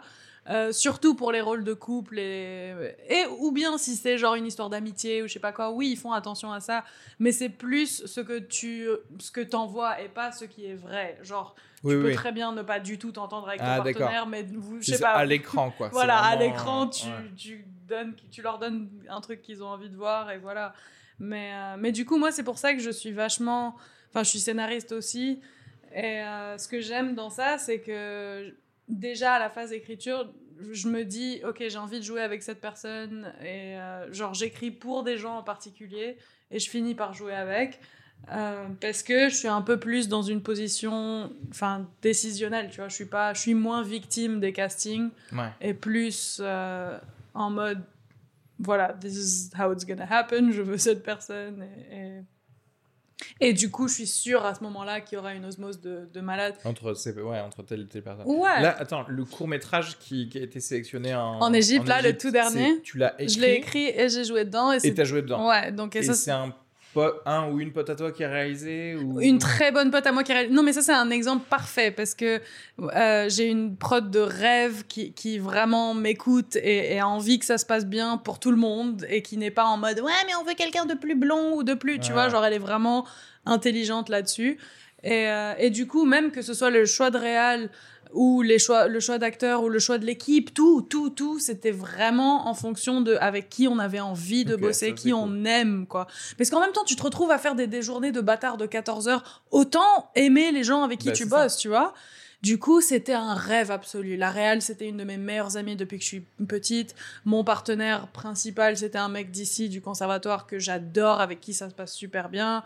Et les autres acteurs aussi. Enfin bref, c'était... Et c'est là où je me suis dit, ouf, Inch'Allah, please Dieu, que je me retrouve tout le temps dans Ouais, cette dans ce- situation. ouais, Enfin, dans c'était... ces contextes-là où, Où t'es tu peux quoi. choisir. Ouais, t'es tranquille, t'as choisi, t'es bien. Et, et je sais pas, c'est tellement beau et ça se passe tellement mieux. Et, c'est tellement... et je pense que ça se voit aussi euh, au- À l'écran, À ouais, le résultat final est, est, est juste mieux Ouais. que si ça avait été des gens qui se connaissent app et qui se retrouvent juste pour tourner un truc deux Ah jours ouais. et puis voilà. Mais c'est toujours la même chose. Tu sais, dans le cinéma, il y a toujours les- ces espèces d'histoires de ah là là, le tournage de ce film là, c'était un calvaire, mais vraiment, euh, au moins ça a donné quelque chose de bien. Et en fait, tu te dis ouais, mais ça c'est un film. Sur combien d'autres films où c'était un calvaire et Ça n'a rien donné Oscar, tu vois bien. ce que je veux dire? Exactement. Parce que Et tou- juste- toujours ils sont ils ils sont à base de non non mais Werner Herzog et Klaus Kinski euh, Mm. Vraiment, il voulait, il, s'est- il se tirait dessus à balles réelles, mais le film était génial. Ouais, mais c'est quoi tous les autres films avec Steven Seagal où ça se passe pas bien? C'est ça, Et qu'en fait, c'est souffrance absolue. merde, ouais, voilà. Et euh, ouais, ça, c'est le gros truc un peu euh, général de. En fait, moi, je, je suis trop pour un peu analyser chaque métier, en fait, et de dire c'est quoi l'avantage, en fait, Hmm. de ce métier. Effectivement, l'avantage de ce métier-là, c'est bon. Oui, euh, quand t'es pas au niveau suprême, tu vas pas gagner beaucoup d'argent. Mm. Probablement même tu vas peut-être en perdre, ou, etc., etc. Mais au moins, ben, mets-toi juste des gens sympas autour de toi. euh, tu vois, enfin, essaye de pas souffrir tous les jours, tu vois. C'est ça, quitte à vivre dans un 9 mètres carrés, à faire genre ce genre de concessions et de sacrifices, autant que quand tu bosses, que ce soit un truc qui te transporte et qui te rend ouf tellement t'es heureux d'être là.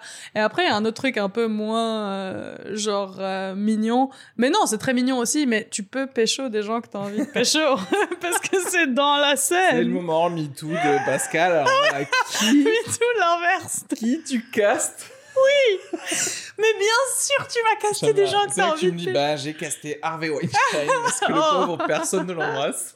Oh, quelle horreur. Comment, Oui. quand est-ce que tu as commencé à l'écrire celui-là? Et quand est-ce que ça, ça, ça, vous l'avez tourné du coup? Et quand est-ce que, parce que là, il, est- il sort que dans les festivals pour l'instant. Oui, oui, là pour l'instant, il est encore en train de tournée, ouais. Ouais, il, a, il vient à peine de commencer sa tournée en festival. Mon petit bébé. Donc j'ai commencé à l'écrire, euh, quoi, no- euh, disons janvier 2018. Ok. Non, pardon, janvier 2019. Ouais, janvier Ah, 2019. ok. Écrit, j'ai écrit, j'ai écrit, j'ai écrit, j'ai écrit. Puis, euh, normalement, on était censé tourner en, en euh, mai 2020, sauf qu'il y a eu la révolution, la vraie révolution au Liban.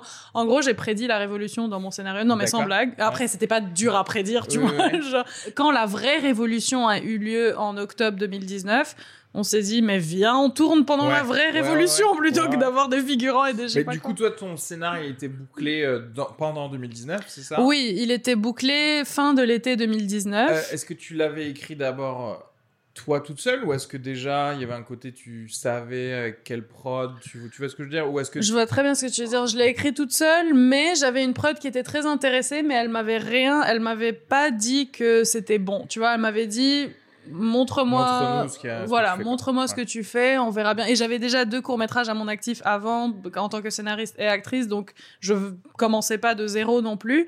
Mais elle a été, elle m'a bien fait bosser quand même. Genre, il y a eu six mois de d'écriture et de réécriture et de elle me donnait des, des notes, des retours, des machins. C'était hyper constructif et, et génial. Mais j'avoue, c'était aussi un peu frustrant parce que, genre, tu bosses gratuitement en espérant que peut-être elle te donnera.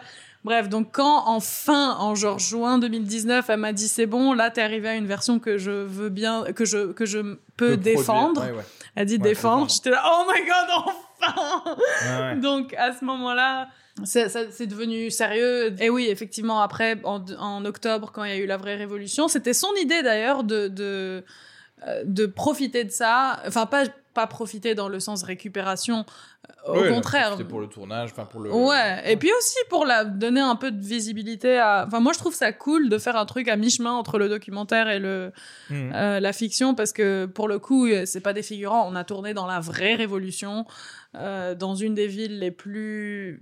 Enfin, c'était pas Beyrouth du coup, c'est Tripoli, une ville pauvre dans le nord qui est ultra révolutionnaire. Bref. Euh, donc c'était assez ouf, mais du coup ça nous a bousculé dans le tournage et ça nous a posé plein plein de défis aussi. Ouais. Euh, mais ça s'est fait. Encore une fois, euh, c'est là où on était content d'être entre nous parce que ces défis, tout ça, on, a, on les affrontait ensemble, sans prise de tête, sans. des- Ouais, parce que du coup, j'imagine que si tu connais tout le monde, il y a aussi un peu plus de. Enfin, les gens sont un peu plus motivés à faire fonctionner le truc, tu vois ce que je veux dire? Complètement, C'est-à-dire si. Enfin, t'as. Mathieu machin, tu t'en C'est ça, fous, oui, tu ils s'en vois, le foutaient, gars, genre, il est là, ouais, ouais. Enfin, la quand journée, est-ce que je ouais. du Liban, quoi. Exactement. non, non, c'était pas du tout ça. Tout le monde était là à 100 000% bossé jusqu'à jusqu'à pas d'heure en fait. On n'a pas juste pas dormi. Bref, donc on a fait ça octobre 2019 et puis c'est sorti premier festival à peu près exactement un an après, octobre 2000 euh, 2020 euh, en Égypte. Dans un festival qui est l'équivalent de celui de Cannes dans le Moyen-Orient, genre sans Est-ce que t'as vu un peu mes stories vu quand j'y étais stories, Est-ce bah que ouais. T'as vu le tapis rouge vu, j'ai Est-ce que t'as vu la chambre d'hôtel Est-ce que t'as vu. la place Non mais. Ah C'était. Bah ouais, c'est trop la classe. je trop la classe, c'était genre vraiment, j'ai pas compris ce qui m'arrivait, ce fucking tapis rouge. c'était ouf, c'était ouf à risquer. vraiment. Mais euh, j'aime bien que tu, tu disais tout à l'heure, euh, il y a un côté où ça a été le, la, la récompense Mm. pour avoir subi le fait que le Liban explose, Beyrouth explose, quoi. Après, je ne dirais pas ça comme ça, récompense. Récompense. Bravo d'avoir enduré ça. Ouais, c'est ça. Il n'y a que toi, par contre, qui prends, qui prends le bénéfice. Quelle horreur. Non, je disais juste que j'ai l'impression que n'importe quelle petite avancée se paye très cher. Et je, je sais pas, enfin, je sais pas si c'est lié. Clairement, c'est pas objectivement lié. À, pa- à part dans le sens où, comme je t'ai dit, on a, on a eu la nouvelle de l'acceptation, enfin, qu'on allait participer au, à ce festival le lendemain de l'explosion, donc on n'était vraiment pas du tout dans ce mood, quoi. Donc le fait que niveau timing, c'est vrai qu'il y a un lien, mais en dehors de ça, il n'y a pas de lien objectif. C'est Non, moi non, qui- mais ce que ça me dit, bien sûr, il n'y a pas de lien. Mais ce que Mm. je veux dire, c'est que psychologiquement, ça en dit un peu sur. euh, tu vois comment tu vois les, les choses et, le, et les bonus dans ta vie et malus dans ta vie. Tu sais, J'ai trop l'impression que c'est ouais. ça. Parce que vraiment, attends, c'est quoi cette chanson Euh, Ah et quand il croit serrer son bonheur, il le broie, sa vie est un étranger, douloureux divorce. Ah putain, dans cette chanson, je, je retrouve plus les paroles que je veux, mais un truc comme quoi chaque mini truc positif se paye par un méga truc négatif. Et j'arrêtais pas de penser à ces, à ces paroles, À surtout quand c'est arrivé ce truc. Donc il y a eu deux semaines où je savais que j'étais prise à ce festival, mais je m'en foutais. Mais vraiment, t'aurais pu me dire, t'aurais pu me dire les Oscars, ça ne m'aurait rien fait, rien. J'étais mais dans les abîmes les plus profondes Mm. et j'en avais Et je rien me à souviens, t'avais. Je sais pas, tu me dis, tu me dis, de toute façon, je pourrais, je pourrais couper. hein. Mm. Mais euh, je me souviens, tu avais mis un, un post sur euh, Facebook sur le, le groupe des, bah, des stand-uppers, des stand-uppers Oui. en anglais et tout. Où, où tu disais, genre, est-ce que ça vous est, ça vous est déjà arrivé d'avoir des moments où enfin, plus rien vous fait rire euh, Ah ouais, que parce que niveau humour, ça a mis. Ouais, niveau humour, vraiment, j'avais l'impression que ça avait explosé tout mon humour, que j'avais plus. Rien ne me faisait rire. Le rire m'énervait, les blagues Ouais. des gens m'énervaient. Tout euh, me faisait mal. Toute joie, en fait, euh, c'était pas possible. Toute joie, c'était pas possible. Et le fait, l'idée même de près ou de loin de rire de ça, non, j'étais, j'étais Hmm. beaucoup, beaucoup trop loin de ça pour pouvoir euh, me projeter dans un truc où j'en ferais des blagues. Et même maintenant, c'est hors de question. Mais, mais ça me, ça me, ça me paniquait un peu parce que c'est quand même ultra important pour moi. L'humour, c'est, ça fait partie de qui je suis et tout. Et j'avais l'impression que cette partie-là était morte Mm. et que elle allait jamais revenir parce que là, quand j'ai posté le truc, je pense que c'était genre en décembre ou quoi, ça faisait un petit moment et j'étais encore au même niveau zéro de je m'en fous et je veux plus jamais Mm. genre avoir même les podcasts, j'arrivais plus à écouter de podcasts ni de regarder juste regarder Ah du ouais. stand-up, voir mes potes faire des blagues, ça tout rien, rien ne marchait. Et ça m'a un peu fait paniquer, j'avoue, parce que j'étais, est-ce que Ouais, quelqu'un est-ce que je vais. Peut-être c'est fini, j'arrête de rire. Mais oui, c'est ça. Est-ce que ou- is this forever C'était, c'était un moment intéressant parce qu'il y avait des gens qui ont répondu. C'était, pour moi, c'était, tu vois, à la limite, ce groupe a servi pour une fois à un truc, Mm. tu vois. Oui. parce que moi, je voyais des réponses de, bah, de certaines personnes qui disaient, ah voilà, ouais, quand j'avais perdu mon père, Mm, il s'est mm. passé ça, pendant co- combien de temps? Et il y a un Mm. côté, ah ok. Ouais. En fait, ça arrive d'avoir le sens de l'humour qui s'en va, quoi, en fait. Complètement, ok. Non, mais moi, vraiment, ça m'était jamais arrivé. Et pourtant, Dieu sait que, genre, j'avais vécu des trucs.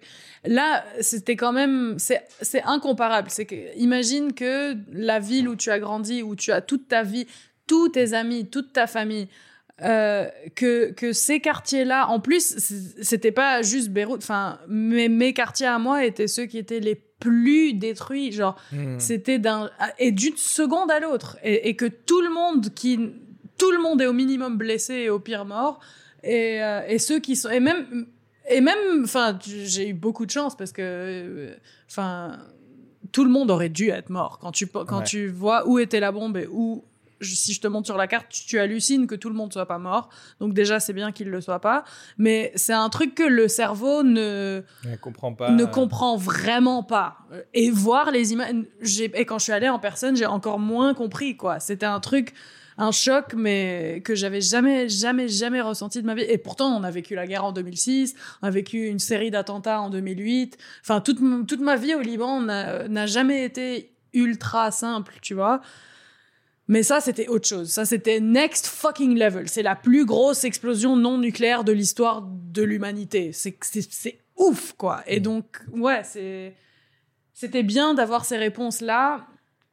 Surtout celle de, de Sarah m'a fait beaucoup de bien parce que elle a pas, elle a pas essayé de trouver un truc comparable parce que Ouais, Euh, chaque truc est différent. chaque truc est différent. Même après, je, je dis pas que ceux qui ont essayé de trouver un truc comparable ont pas ont mal fait ou quoi. Pas du tout. Tout le monde a été très adorable et tout. Mais avec Sarah, j'ai j'ai apprécié le fait que juste elle m'a laissé vivre ce que je vivais. Elle m'a dit, en gros, on s'en fout du, on s'en fout de l'humour, on s'en fout du stand-up. Ouais. Laisse-toi vivre ce que t'es en train, laisse-toi traverser ce que t'es en train de traverser, on verra bien. Et il y avait une certaine humilité aussi par rapport à l'événement. Tu vois, elle était pas là, ah oui, moi, quand euh, mon chat est mort, tu vois, genre, elle a pas essayé Ouais. de trouver un équivalent. Et euh, quand est-ce que. Non, mais c'est- je crois que c'est important aussi. euh, C'est vrai qu'on on vit aussi dans un monde où vivre, rider ses émotions jusqu'à la fin, on le fait pas spécialement en fait. C'est ça. On exactement. bien les mettre de, de côté dès Et surtout la souffrance. productif. Tu vois. Oui, bah, spécialement. C'est oui, le oui, truc à, à, à proscrire. Oui, bien sûr. La joie, etc., ça, on va les tirer au max. Exact. Mais, mais le côté de. Non, non, si ça doit faire pleurer, on va essayer d'écourter le, le truc. Exact. Et Alors qu'en fait, euh, il y en a besoin, tu vois. Complètement, Mais, euh, ouais. Et euh, quand est-ce que toi, euh, ou comment d'ailleurs, déjà tu, tu l'as vécu à partir de, de là, et quand est-ce que tu. C'est quoi le premier truc qui t'a refait rire? Euh, le premier, je me rappelle pas vraiment le, pre- le tout premier truc qui m'a refait rire, je, je sais plus. Euh, c'était graduel, c'était Ouais, pas forcément. petit à petit, quoi, ouais. Petit à petit, ouais, quand j'ai commencé à. En fait, le festival a, a vachement aidé parce que ça m'a aussi, ça m'a rappelé que euh, Il y que il y avait de la vie ailleurs, il y avait des choses vois. à faire, il y avait des trucs, enfin, ça te rappelait dans le monde. euh, Et que et comme mon film est très quand même politique et lié au Liban, machin, j'avais pas l'impression d'abandonner ça, tu vois, Mhm. j'avais l'impression au contraire de faire quelque chose d'important qui pourrait servir au moins juste euh, ouais, servir la culture de ce pays et de de, de... donc j'avais pas l'impression Ouais. de trahir Ouais, d'abandonner le Liban, pas. Ouais, ouais. Exact, tu vois ce que je veux dire Ouais, je vois, ouais. Et Genre, j'arrête de pleurer le Liban, mais en même temps, c'est pour le servir. Donc, Voilà. part, ça va. Enfin, et j'arrête Enfin, pas, mais genre, oui, je, oui. je, je- ouais, je me laisse kiffer. Je me suis autorisée à kiffer parce que en arrivant, il faut pas oublier que je suis allée direct du Liban à- euh, en Égypte. Donc, euh, la transition était brutale quand même parce que on part de, de Beyrouth qui est complètement à moitié détruite à un tapis rouge, Gouna, machin, plage, truc, hôtel. Donc, au tout tout début, j'ai eu un peu ce truc de ah, ce- de culpabilité, de, Ouais. de culpabilité de malade, de qu'est-ce que je fais là et machin. Après, j'étais là, c'est mes potes justement de, de Beyrouth qui m'ont dit meuf, arrête avec ça. T'es là pour défendre un film libanais. T'es là, tu n'as rien fait. C'est pas ta faute que le pays a explosé. Genre, ce- ce- profite de ce que tu as. Et en plus, c'est une semaine et tu vas retourner dans ton 9 mètres carrés. Donc, please, profite. J'étais là, genre, ils m'ont vraiment aidé à profiter de ça sans culpabilité. Et ça a été une transition importante, je pense, par rapport à l'humour, tout ça. Euh, Après, l'humour a quand même mis, genre, 4 ou 5 mois après ça à Oui, oui. revenir. Et euh, il est pas totalement revenu. Enfin, revenu Bah après, là, c'est difficile en ce moment. De toute façon, tu vois, c'est pas comme si tu pouvais réexpérimenter, même t'asseoir juste dans un public, par exemple, pour écouter Ouais. du stand-up, tu vois, ou des choses comme Ouais, ça. ouais, ouais, c'est clair. Il y a pas. Ouais, c'est forcément un truc que tu fais tout seul euh, chez toi, écouter ou regarder des sets ou quoi. Mais même ça, j'arrivais pas avant, donc ça, c'est déjà. Je me disais, tu sais, il y a des pays comme ça, où si tu viens de certains pays, ça t'oblige à avoir certaines connaissances historiques et politiques de toute façon. tu sais, quand tu es dans un autre pays, t'es au- tu, je sais que toi, tu peux expliquer des trucs, défendre des points de vue par rapport à bah, Israël, etc. tu vois ce que je... En fait, et c'est comme s'il y avait des endroits dans le monde, si tu viens de cet endroit dans le monde et que tu te retrouves, bah, en l'occurrence, bah, en France, Mm. tu peux pas être teubé en fait. Tu peux pas être juste en mode euh, Jim Carrey, Dumb and Dumber. Tu vois, tu peux pas genre être là, genre, euh, je faire un P et l'enflammer dans une soirée. Non, t'es obligé de faire. À la limite, si tu enflamme un P juste après, t'es obligé de dire, tu sais, t'es obligé de dire, oui, non, mais ça, la guerre de six jours, euh, ça a tout changé euh, dans, dans le Proche-Orient. c'est clair. Ah, oulala. Enfin, tu, tu enflammes quand même des faits. C'est- c'est pas pour dire que, genre, on est des, des historiens et des penseurs et des je sais pas quoi. Non, Au contraire, en fait, tu enflammes plus de paix quand tu es en Ouais. pleine guerre que Non, mais est-ce que la France. Enfin, parce que c'est par rapport à, effectivement, quand t'es hors euh, de ton pays. Enfin, parce que quand Mm. t'es en France ou, tu vois, dans un autre pays de l'Europe occidentale, Ouais. etc., il y a un côté où. euh, Bon, après, c'est- j'imagine. Enfin, je sais pas. Je sais pas, en fait, si ça dépend de, de quel milieu. Parce que, de toute façon, toute personne qui, qui, immigre, qui immigre ici, euh, ça répond à certaines euh, catégories socio-économiques, etc., qui font que tu vas te retrouver dans des endroits où tu vas parler et il y a Mm. des forcément il y, a un- il y a un bagage que tu je sais pas que qu'on a et que tu as enfin je sais pas Oui, enfin, tout le monde. Forcément, tu arrives avec les trucs qui te sont arrivés et que. Enfin, la politique est très personnelle au Liban et dans les pays comme ça. Enfin, partout, la politique est personnelle, mais là-bas encore plus parce que ça te touche, mais vraiment Mm, directement. directement, ouais. Directement dans ta chair, dans ton machin, dans ta vie quotidienne.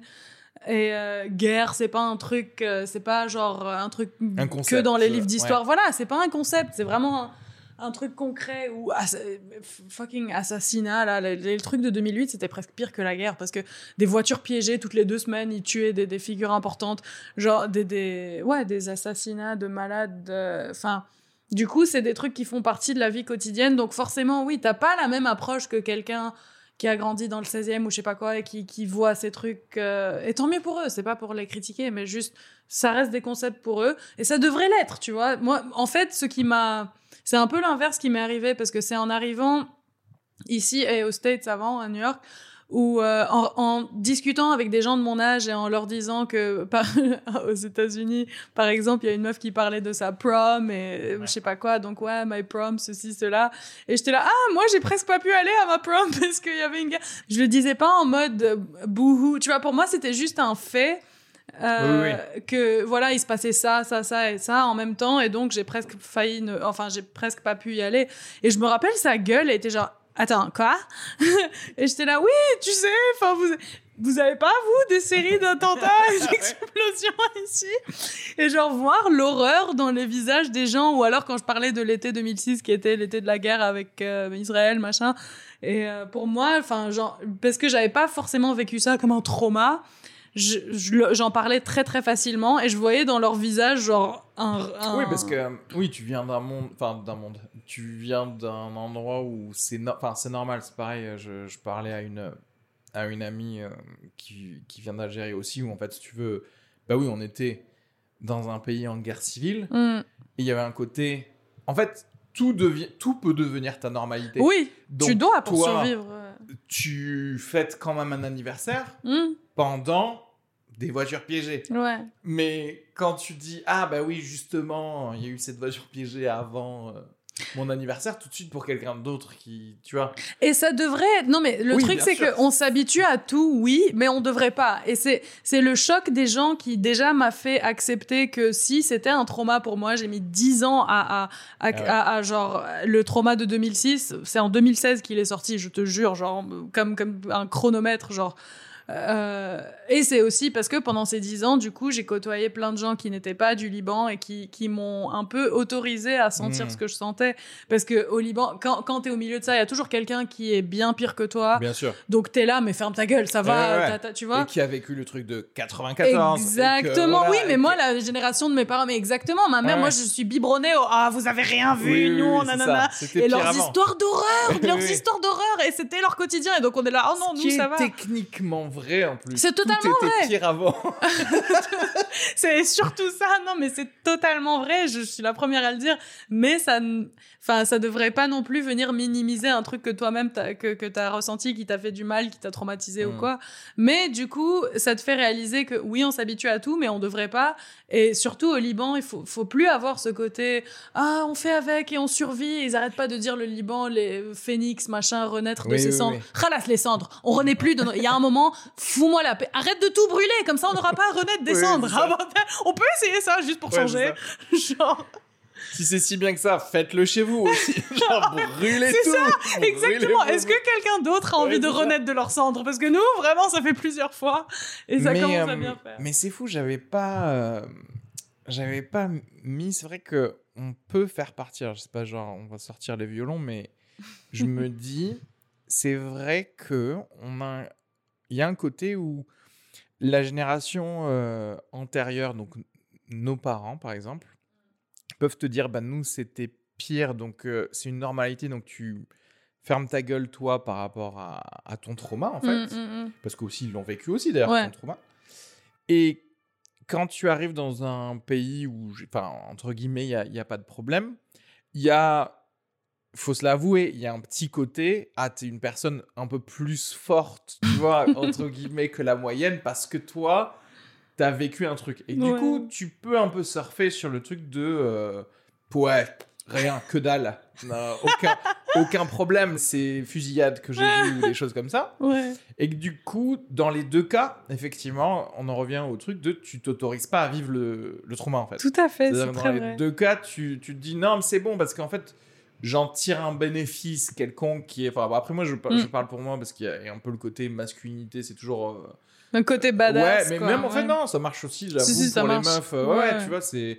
Mais euh, donc, c'est vrai qu'à aucun moment on se dit Ah, mais c'est vrai, ouais, j'ai Mm. vu ça, ouais, j'ai vu ça dans ma, dans ma life, oui. Un truc où tu t'autorises à être triste ou être choqué ou être whatever. Mais toi, du coup, t'as, t'as... je pensais que t'avais grandi en France. Non, moi je, je suis venu en France quand j'avais 9 ans à peu près. Donc, euh, Ah, quand même. ouais, ok, ouais. t'as vécu 9 ans en Algérie. ouais.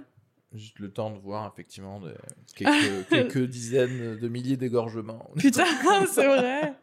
Mais euh, ouais, ouais, ouais. Non, mais Mm. c'est vrai que. et- mais et on en revient au truc de. Bon, alors encore une fois, ça dépend de ton historique d'immigration. Mais j'ai toujours l'impression que dès que tu as assez vécu dans. un- C'est souvent les pays arabes à Mm. problème.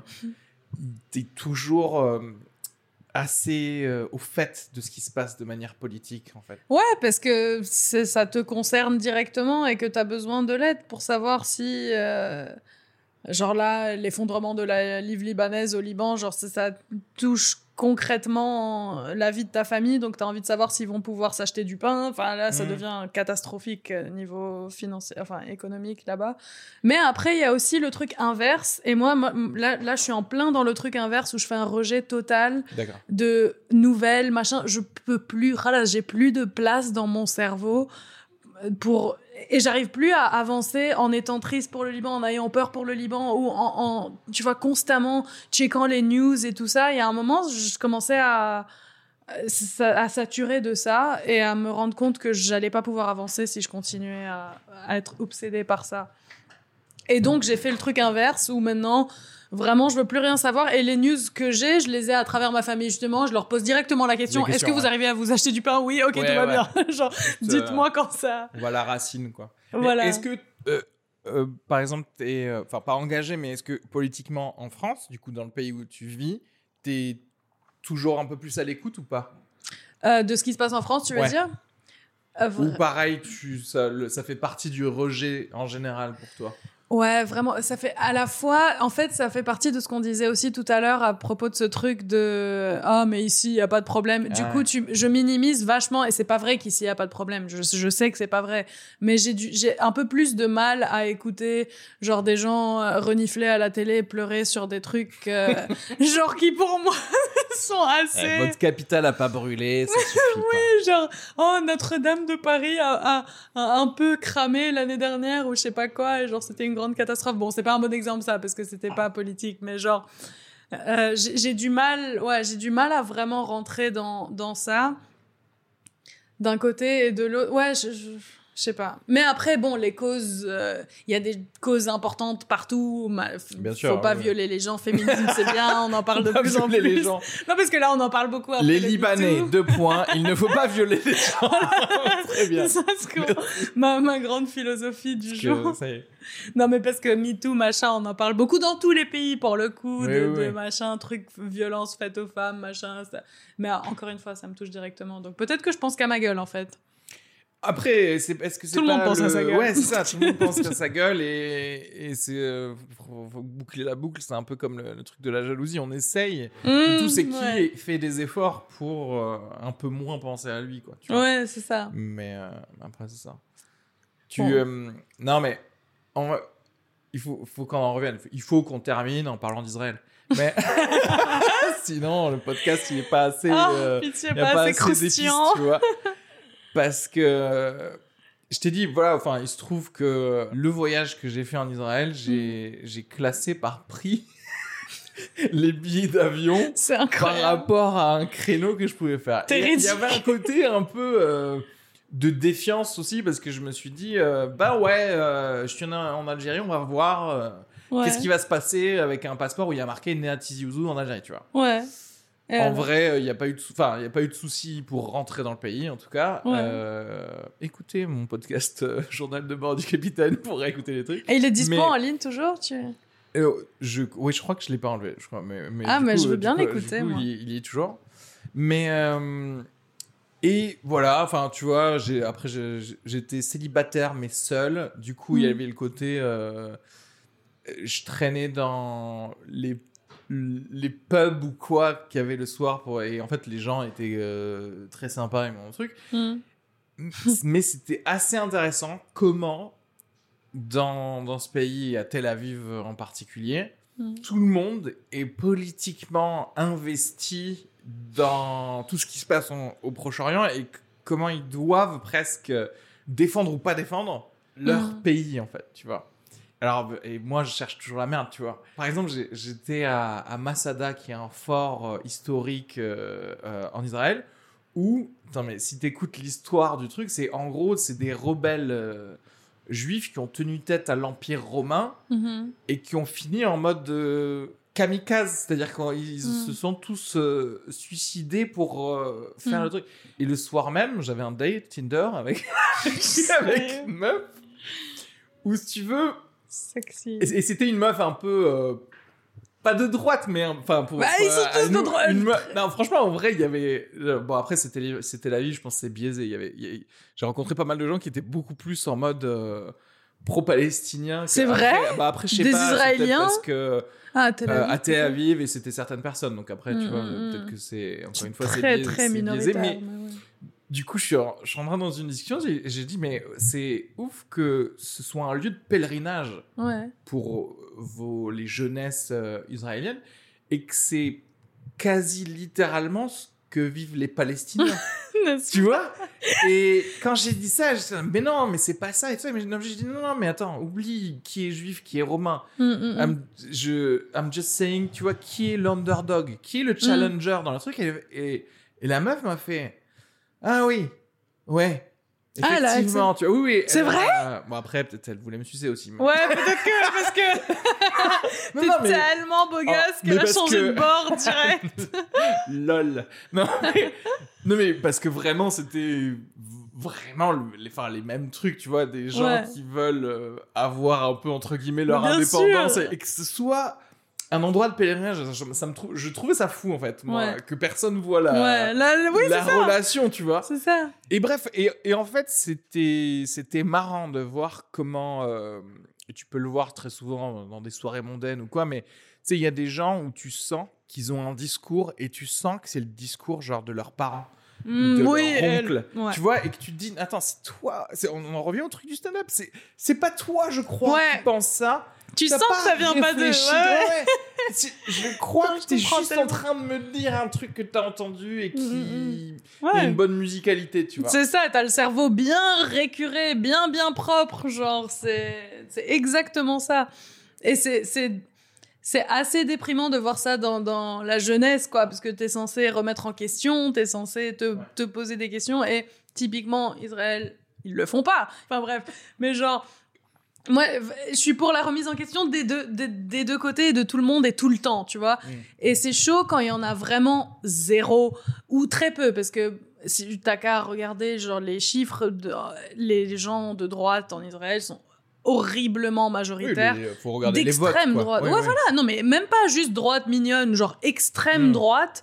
Euh, mort aux Arabes, genre ouais, les Roquette tous. et compagnie, ouais, ouais. Roquettes et compagnie, et stériliser les femmes, et genre tuer les, les enfants et les bébés et les a- C'est pas. Et il y a très très peu de gens qui se posent des. Après, heureusement, il y en a, bien sûr, mais, euh, mais c'est pas, pas du tout mainstream, quoi. Et ouais. Et toi, ça fait quoi d'avoir des opinions? C'est assez touchy en fait en France. C'est assez touchy en partout, France, aux oui. Euh, oui, non, par- enfin, partout. Encore une fois, dans le monde occidental, tu vois, dans le sens où, en gros, euh, en vrai, euh, j'en sais rien, si t'es en Inde. euh, Peut-être pas, ouais. Ils en ont vrai. rien à branler, tu vois ce que je veux dire on, Les gars, on est un milliard, c'est pas, Ouais, ouais, c'est ouais. pas votre pays qui a euh, 10 millions d'habitants. Quoique, c'est tellement un truc qui a touché au monde entier. Enfin, c'est quand même un truc qui est les séquelles de la Deuxième Guerre mondiale. Donc, la Deuxième Guerre mondiale était tellement. Je pense que ça a touché à, à, à, à tout. Chaque coin du monde a été. C'est là qu'on voit que ton esprit est biaisé aussi. C'est qu'en vrai, je pense vraiment, les Indiens, ils s'en battent vraiment les couilles. hein. Attends, mais les Indiens, ils se, ils se sont pas. Non, ça n'avait rien à voir avec la Deuxième Guerre mondiale. Non, mais ils ont, leur pays a été, a, a été découpé comme une pizza. Ah non, mais après, dans l'histoire, oui, dans l'histoire euh, de forcément des pays, euh, des empires, euh, etc., il y a toujours eu un impact par rapport au résultat de la oui, Deuxième un Guerre impact, mondiale, je dis mais, pas. Enfin. Mais tu sais que, par exemple, en Inde, il y a. Tu sais, ils aiment bien donner le prénom et le nom de Mhm. gens connus. Genre, par exemple, ça peut être de. euh, euh, J'allais dire Chris Evans, je sais pas pourquoi. Chris Evans, euh, Raman Dashawan, tu vois ce que je veux dire? Ça- Et c'est ça, et il y a des gens Ouais. qui s'appellent Adolf Hitler, euh, Shyamalan, tu vois? Mais parce que juste c'est connu, tu vois, ils font pas. T'es sérieux? Oui, c'est parce que c'est pas Ouais. euh, à ce point tabou ou Ouais, quoi que ce ouais, soit. Je crois qu'il y a certains euh, côtés de culture où c'est juste bien de donner un nom connu parce qu'il y a un côté, Ouais. euh, tu vois.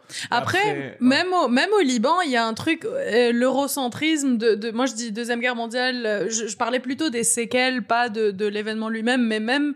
Parce que au Liban, par exemple, sachant qu'on en a chié de leurs séquelles, euh, même au Liban, il y a des trucs qui sont pas tabous du tout. Genre ça, c'est pas un salut nazi au Liban. Je, je Ouais. fais un salut nazi pour Bienvenue chez moi, merci. Mais je t'assure que Fais-le C'est bien aux voisins pour qu'ils voient. Oui, j'avoue, là, faut me lever et le faire à fond.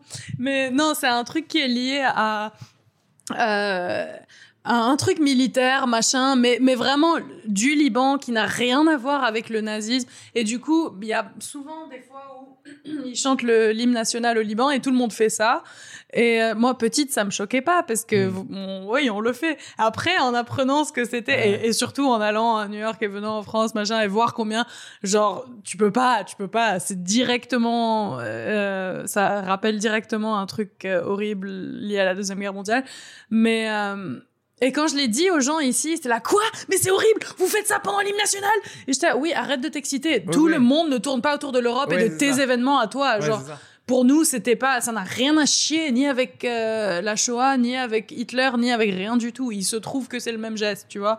Mais après, récemment, genre ma génération ne fait plus ça parce que Oui, on sait d'où ça vient. Enfin, Mais, parce que- ouais, c'est ça, parce qu'elle a vu assez de films. euh, oui, pas d'où ça vient, justement le contraire. Ouais, exactement. Oui, oui. ont vu pour être complètement traumatisés Mais de. en, de- fait, en de fait, en faire vrai, c'est là que tu vois aussi qui euh, gagne, entre guillemets. Pour moi, c'est qui fait euh, transpirer sa culture malgré tout, partout. Et oui, Et en fait, c'est genre, ben ouais, les gars, fallait faire plus de films, en fait. Tu vois ce que je veux dire? Si vous vouliez Oui. que ce soit un salut acceptable pour tout le monde, bon, déjà, il fallait gagner plus de guerres, le Liban. Mais c'est ça. moi aussi, tu vois, c'est pareil. De... Bah, tu vois, typiquement, l'Inde, ils ont besoin Mm. de personnes pour garder euh, la croix gammée comme un signe religieux. Ah, mais oui, parce que ça a commencé que- bah, oui, enfin, même la croix gammée, tu sais que c'est un, Un- un signe primitif Oui. euh, humain qui date. euh, La croix basque, elle, elle vient de la croix. Enfin, c'est une croix gammée techniquement, tu vois. C'est un truc qui date de- du Ouais. néolithique et compagnie. Mais, euh, mais c'est marrant comment. J'imagine, je sais pas, je dis n'importe quoi, mais dans 10 000 ans, Mm. on, les gens ils diront Ah ouais, mais pendant euh, 200 ans. Mm. La croix gammée n'a plus été utilisée parce qu'il y a eu une Mm, guerre mm, avec des, des- des- les nazis, etc. Tu vois ce que je Ouais, ouais, c'est un truc qui a été complètement. Genre, ça a pris cette couleur-là. Et je sais pas si ça va durer que 200 ans. Je pense que à vie, c'est c'est mort. Et bon, c'est pas plus. Enfin, perso, ouais, je m'en fous de la croix gammée, mais. Attends la, attends la troisième guerre mondiale, tu vas voir. On oubliera la deuxième. Comme t'as oublié tu la première. penses Tu penses qu'il y aura une troisième guerre mondiale? Non, mais attends, s'il y a une troisième guerre mondiale, ça va finir en nucléaire. Et, oh, ça va finir euh, en C'est destruction de la disait planète. euh, Einstein. Tu sais, s'il y a une troisième guerre, euh, si une troisième guerre mondiale, la quatrième se fera à coups de bâton et de pierre. Parce qu'on aura tellement tout. ouais, ouais. ouais. C'est ça. Non, et que ce sera une autre espèce, parce que on sera plus là, quoi. J'aime bien qu'on finisse sur la guerre. C'est ça. Parce que c'est ça, parler à des gens qui viennent de pays à problème. Exactement. On en a vu des choses, ok? Vous pouvez pas comprendre de votre confort bourgeois parisien. Dit-on calé. Dit-elle, ouais, dit dans, dans un canapé en train de siroter un vin rouge, tu sais. On est tellement des réfugiés, moi et Areski. N'importe quoi. Adoptez-nous, s'il vous plaît. Envoyez. Ah ouais. Pourquoi il n'y a pas de Bruce Wayne qui veut nous adopter tu Deux énormes enfants. vois Je, Ce je serait prends. mignon. Est-ce que tu veux faire de la pub pour. Ah bah, ton. Mais il est pas pour l'instant sur des plateformes. euh, où Le on film, peut non, regarder. il est pas sur les plateformes. J'imagine qu'il doit être sur un petit Vimeo. Non, même pas un Vimeo payant. Pour l'instant, c'est un Vi- Vimeo privé. pour privé, des- ouais, pour les potes pour et les les festivals. professionnels Ok, et ok, tout, très et les bien. festivals. Euh, mais je peux faire la pub de juste ma page et aller voir et Bah, rester au courant de ce, que, carrément. ce qui arrive avec le film et le reste.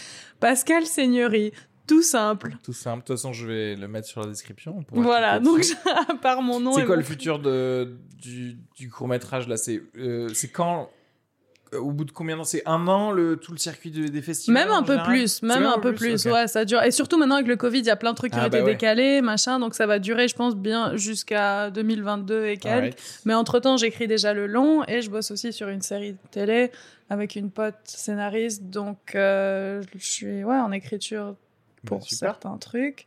Inch'Allah que ça prenne et voilà. Bah super. Bah suivez Pascal et euh, regardez le court métrage dès qu'il sera disponible. Merci beaucoup, Areski. Merci C'était à trop toi. un plaisir. Bisous. Bisous. À très vite. De toute façon, c'est pas fini. on- tu reviendras. On va reparler d'autres choses. Inch'Allah. Pas fini Israël. We'll be back. Dig this. Everybody plays There's no exception to the rule.